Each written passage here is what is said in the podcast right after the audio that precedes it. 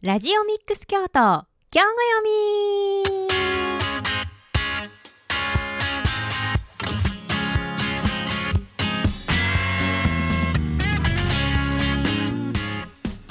この時間は京都市北区上京区の FM870 ラジオミックス京都から京都の人も楽しめる今知っておきたい京都の旅や魅力的なスポットをご紹介する番組です。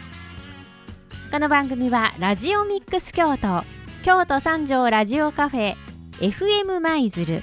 以上のコミュニティラジオアライアンス京都の3局ネットワークで放送しています週末には各放送局でリピート放送もしていますラジオミックス京都今日ご読みお相手はあなたにハッピーボイスをお届けします佐賀根っちこと佐賀根幸子です今回もどうぞよろしくお願いします2月に入ってもうそろそろ梅の花の便りが聞きたいな。そう暦の上ではもう春ですもんね。さあそんな春らしい旅のご紹介ができるかな？どうでしょうか？まあこの厳しい冬の寒さの京都も素敵なんですけどね。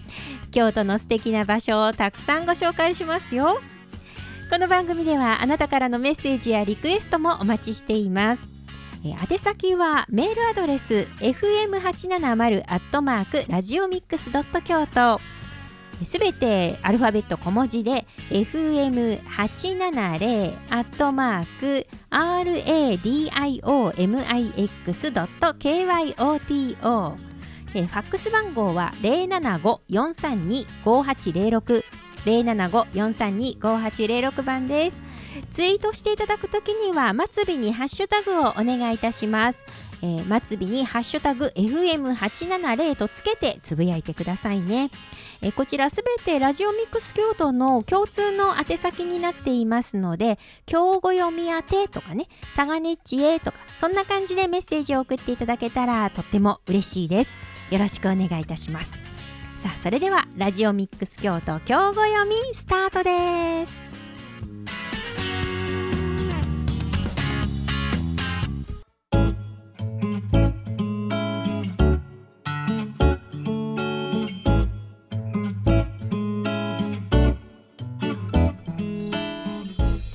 ラジオミックス京都今日ご読み佐賀ねっちこと佐賀根幸子がお送りしておりますさあ今日も京都の旅のプロにおすすめの京都の旅ご紹介いただきましょう今日お越しいただいている京都の旅のプロはこちらの方ですお願いしますはい、京都旅屋の吉村です。よろしくお願いいたします。京都旅屋の吉村さん、よろしくお願いいたします。はい、よろしくお願いいたします。いつも素敵なところたくさんご紹介いただいてありがとうございます。ありがとうございます。はい、え2月に入りまして、はい。あの寒いですけど、えー、もう春の兆しも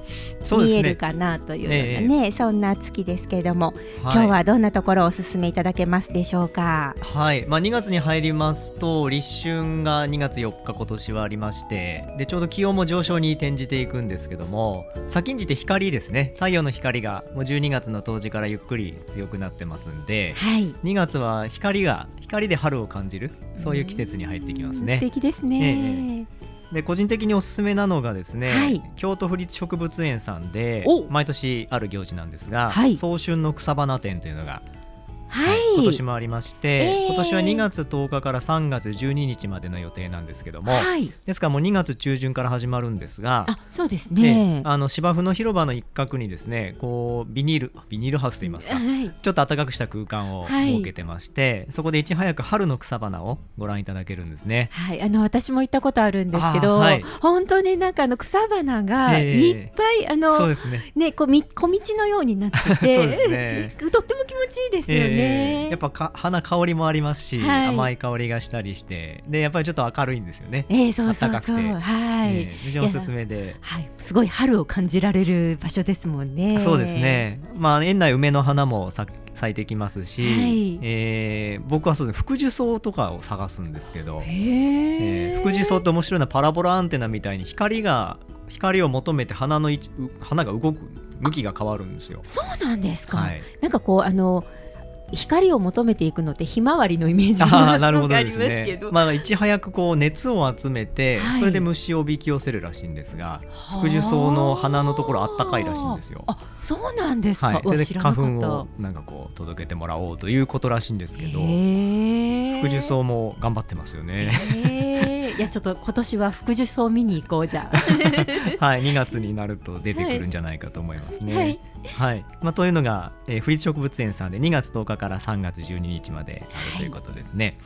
であとは2月11日が祝日なんですが建国記念の日ですね。はい。建国記念日じゃなくて建国記念の日というのがポイントなんですが、そうなんですよね。まあ、昭和の戦前は紀元節なんてね呼ばれてたんですけども、はい。一応伝説上日本の神話の中では紀元前660年に初代天皇の神武天皇がご即位されたという日になってるんですけども、まあ、その日に上賀茂神社さんで紀元祭という行事がありまして、はい。えーこの中で、まあ、午前中にあるんですが、まあ、11時頃には始まるんですけども蹴鞠が行われるんですね蹴鞠？はいへ結構蹴鞠のある行事って珍しくてーはい。その中でも紀元祭は比較的空いてますので、えーえー割と見やすいと思いますねあ、そうなんですね。はいえ一度見てみたいな蹴鞠。そうですねなかなか優雅なんですけどもすねすごい難しいですねあの右足を必ず使うんですけどああの決まってるんですね。はい膝も曲げちゃいけないんですし、えー そうなんですか。はい、相手が蹴りやすい球を投げあの蹴ることができるって人が上手な人なんです。こうあのやっつけちゃいけないんですね。そうなんですよ。いかにこう長くこう続けるかっていう、はい、まあ優雅に蹴り続けるんですけどあらも、雅だわ。難い。しいですね。一回蹴鞠体験させてもらったことあるんですあ、あらが、素敵自分で軽やかに蹴ってるつもりでも全く違う方向に飛んでいきます んで、ですね。えー、そうか。日頃の練習あってこそだと思いますなね。るほど。ええわあじゃあちょっとどれぐらい続くのかっていうのもね見守りに行きたいですね。そうです。ね11日2月11日のお午前中、まあ、10時から紀元祭自体はあるんですけども、はいまあ、10時10時半とかから、まあ、11時台ぐらいにかけてですね、えーあの蹴鞠があるかなと思いますね。はいまあ、ちょっと行事はあの直前で中止ってこともありえますのでね。はい、状況ははい確認していっていただくといいかなと思いますね。はい。であとはですね、まあ、行事でいくと、まあ、ユニークなのがですね2月23日にはい。醍醐寺さん、あ大悟寺さん。はい山科の南の方にある醍醐の醍醐寺さんですええね、ええ。こちらが、えー五代力尊任能会という行事がありまして、難しい名前。はい。はい、これはまあ醍醐寺が平安時代に創建されて以来続けられているというですねまずあの大きな法要があります。国の安穏とか無病息災を願うというですね。はい。まあ、7日間ご祈祷されたお札なんかもこの日にいただけるんですけども、はい。面白いのがですね、ええ。ーこれは昭和の戦後に始まった行事なんですがお餅を持ち上げてその時間を競うというはあ。力を奉納するっていうそういう考え方なんですが。なんかね映像では見たことがあります。そうですね。報道では結構、はい。はい流れますしこの時期に、まあ、その2月入ると,、えーっと京都駅とか結構いろんなところでお餅がはい展示されててることもあるんですええけど、えええええー二段重ねの大きな鏡はい。餅で、あのものすごい大きいやつものすごい大きいんですよ。はい。これ女性が90キロ。え？で男性はもっとすごくて150キロもあるんです。え？150キロっていうのはもうとてつもない重さだと思うんです。150ちょっと想像できない重さですよね。そうですね、まあ、それが台に乗ってるんですが、はいその台も含めて、えー抱え込むような形でこう太ももの上に乗せて、はあ。でまあしゃがみながらまあ、持ち上げて、はい。で台にまた戻すんですけど、ええその持ち上げている時間を競うという。どれぐらいじゃあな長い時間持ってられるかということですね。うわ。で男性で優勝タイムぐらいが5分前後え、ですね。5分も持ってられるんですすか。ごいと思います。いや、5分なかなか長いですよ。もう足の血が止まってるんじゃないかと思うぐらいの。ですよね。ねで女性は90キロなんで少しは軽くなるんですけども、はで年にもよるんですが長い時は10分以上 持ち上げる方が優勝ということで。なんかもう心の底から「へえ」って言いましたいけどすごいと思いますね。いやすごいですよね、ええ。90キロはすげえいかがですか？90キロ？いや あのびくとも動かないと思います。はい、でも実際本当にビクとも動かない方もたくさんいらっしゃるやっぱりそうですか。ええへえはい。まあ、エントリー当日午前中にあできるんですけども。誰でもエントリーできるんですか、ね、そうですね。あのその場に行けばできるんですけど。午前中、えー、ちょっと締め切り時間とかちょっと確認してないんですが、うん、じゃああのもしかしたらあの隠れた才能がそこで花開く可能性でも優勝されるような方々はもう練習をされてるみたいですね。こうトラックのタイヤみたいな感じえあえあ それ専用にこう器具作ったりしてやってらっしゃるのかな、はい、へそうですね。で面白いのが始まったのが戦後の物資不足の折に信者さんらがお米を持ち寄って鏡餅を作ってそれを持ち上げたっていうところから始まってるそうなんで優勝者のですね景品が何かというと、はい、その持ち上げた鏡餅の上一つなんですよ。で準優勝は下の餅の半分。3位まであって3位は下の餅の4分の1っていう。分けっこするんです、ね、はいそうですね。またお餅自体が景品になってるっていうのも面白いですね。はい、あのなんかありがたい感じがしますね。そうですね、えー、持って帰るのも大変そうやけどそうですね結構大きいですしね。そうそう、持って帰るの大変です重さもありますしね。ねええー、えー、はい。面白い。まあというのが2月23日、えー、持ち上げる行事はお昼頃から始まりますんで。えーいやちょっとあの楽しい気分にもなれそうですね。そうですね。ねご利益もいただけそうですね。すねはい。であとはまあユニークな行事でいきますと、はい、今年は2月25日にある予定なんですが、はい、京都駅の大階段駆け上がり大会っていうのがあるんですよ。あのこれしばらくお休みしてたんじゃないですか、ね、そうですね。コロナでちょっと中止もあったんですが、はい、今年が3年ぶりに開催かなと思いますね。あのこれねあのラジオ聞いてくださっている方もしかしたら遠くから聞いてくださっている方もあるかなと思うんですけど、はい、あの京都駅のところね駅ビルっていうのがあるんですけどそうですね。すんごい長い階段が。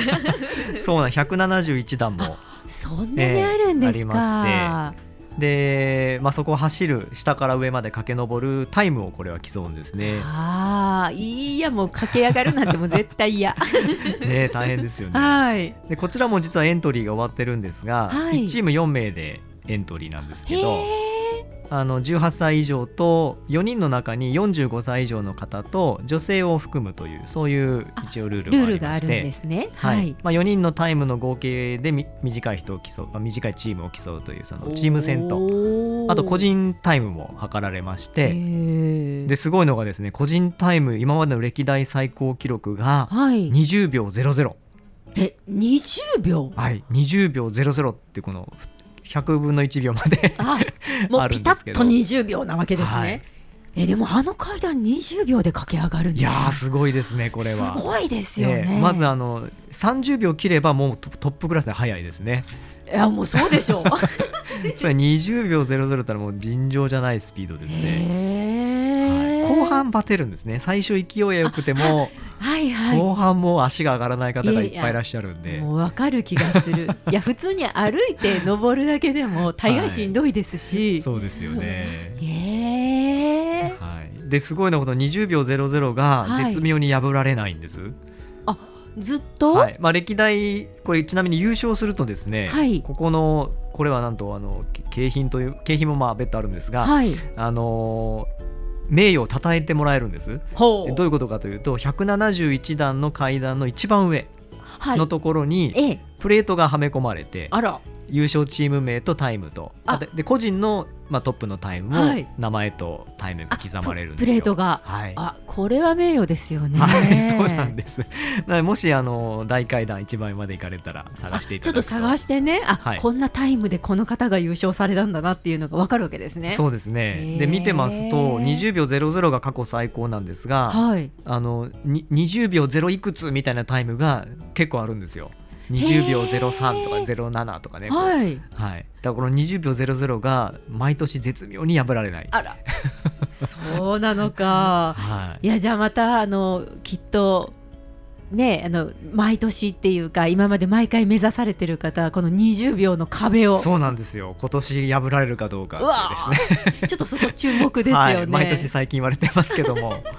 まあそういう面白い不思議なもんで20秒00っていうのは破れないんですね。いや何かあるんですかね。すごいですね。絶妙なタイミングで、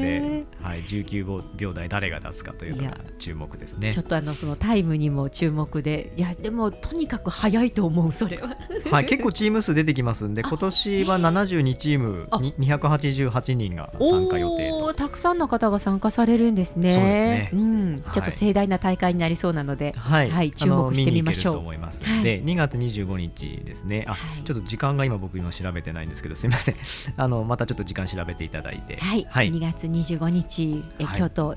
京都駅ビルの大階段に集合ですね。そうですね。はい、はい。であと同じ2月25日は北野天満宮さんで梅火祭という行事も有名ですね。ね天神さんの日ですもんね、はい、25日。で今年はあの休みの日なので、はい、にぎわいそうなんですけども、うんうん、ちょっと注意点がですね、はい、あのー、梅火祭のこの野立の茶席が人気なんですが、こちらがあの事前の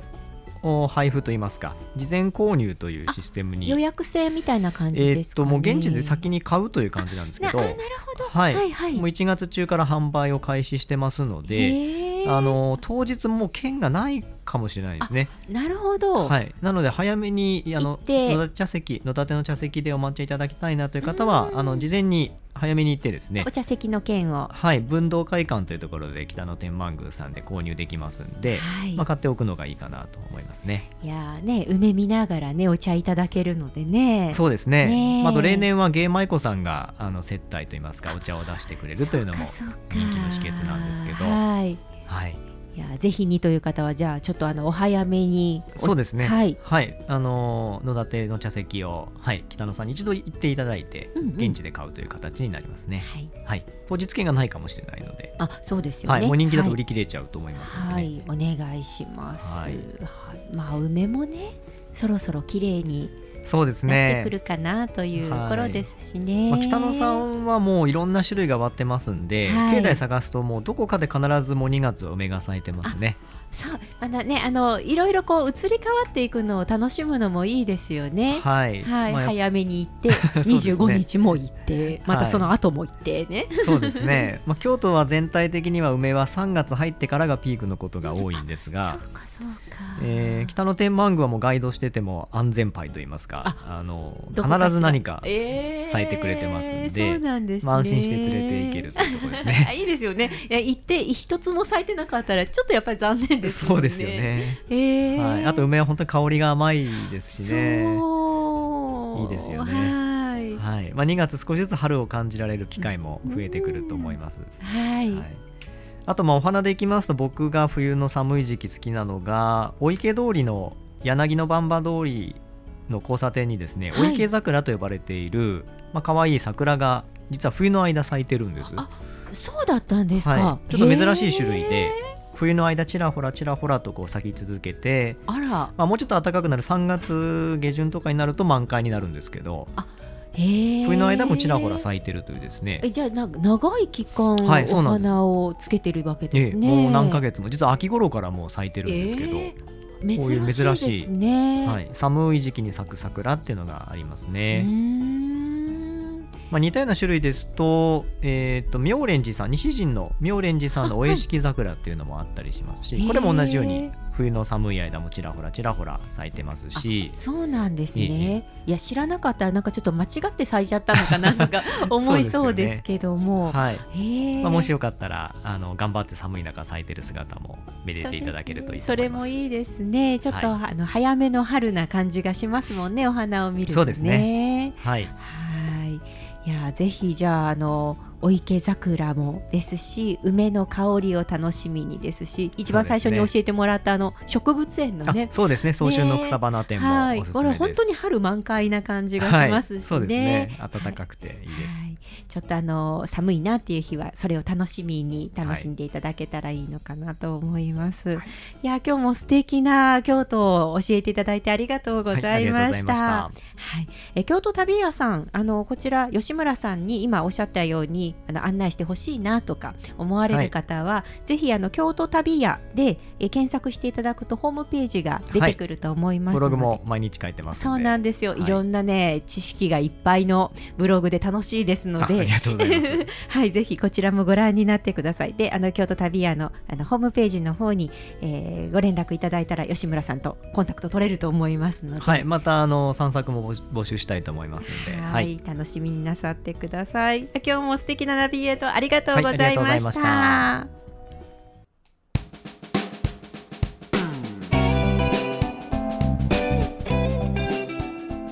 い、ラジオミックス京都今日ご読み佐賀ねっちこと佐賀根幸子がお送りしております。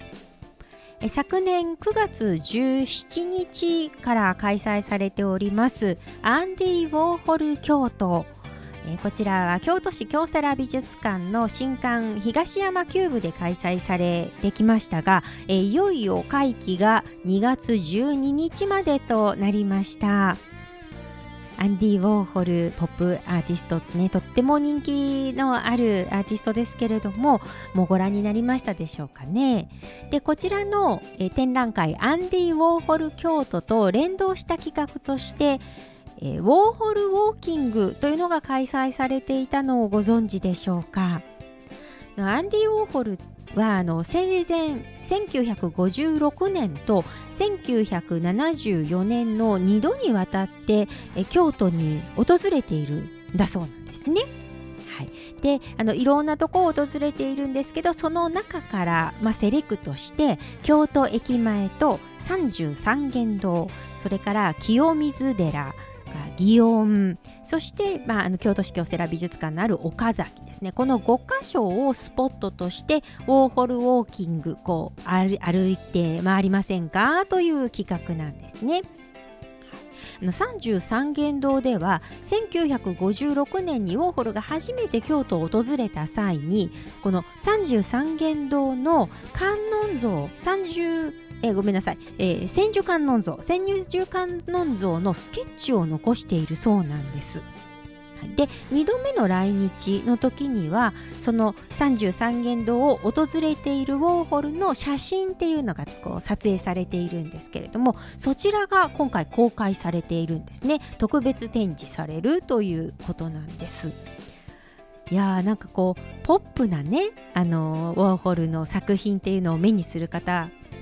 本当に多いと思うんですけれどもあのアンディ・ウォーホル京都ご覧になった方は分かるんですいろんな作品を残しているんですがその中のえ京都のスケッチえこちら33間堂にも、えー、展示されているということなのでぜひご覧になってはいかがでしょうかね。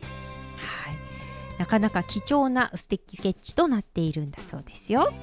それから清水寺清水寺ではアンディ・ウォーホルはあの三重の塔をスケッチしているんだそうですそのウォーホルがスケッチした三重の塔こちらウォーホルの気分になってちょっと見てみませんか？っていうことなんですよね。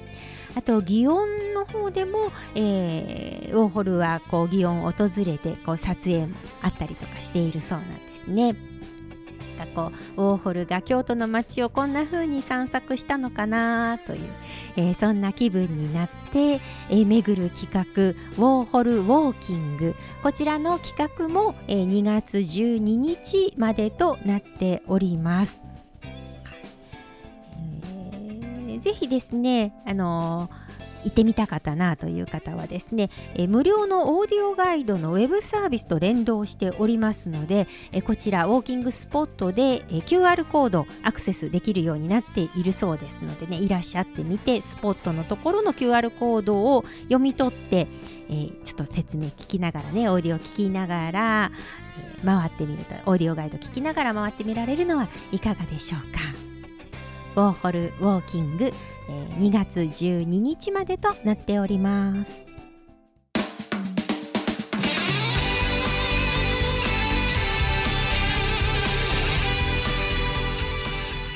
いかがでしたか？この時期だからこそ楽しめる京都。ぜひ素敵な週末をお過ごしくださいね。